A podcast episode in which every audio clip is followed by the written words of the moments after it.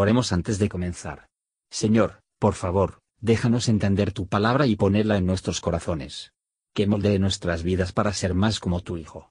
En el nombre de Jesús preguntamos. Amén. Salmo 75 Alabarémoste, oh Dios, alabaremos, que cercano está tu nombre, cuenten tus maravillas. Cuando yo tuviere tiempo, yo juzgaré rectamente.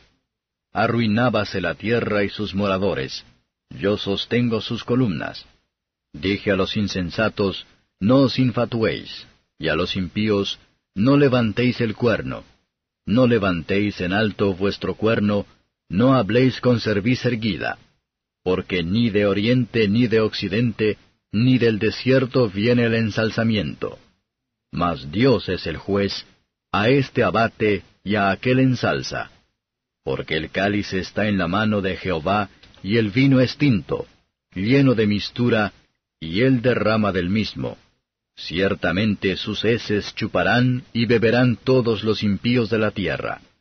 Mas yo anunciaré siempre, cantaré alabanzas al Dios de Jacob, y quebraré todos los cuernos de los pecadores, los cuernos del justo serán ensalzados.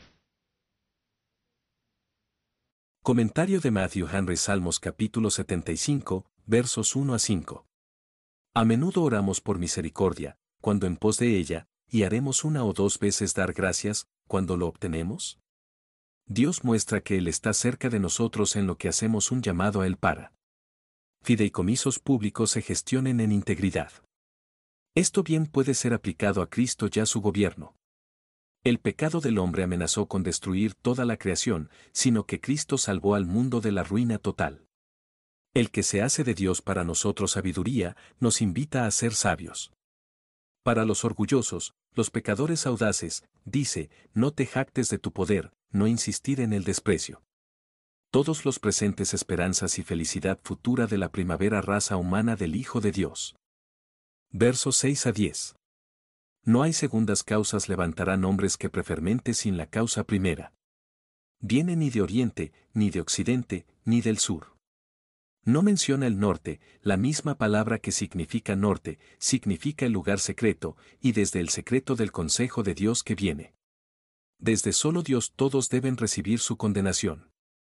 Hay mezclas de misericordia y gracia en la copa de la aflicción, cuando se pone en las manos del pueblo de Dios, mezclas de la maldición, cuando se pone en manos de los malvados.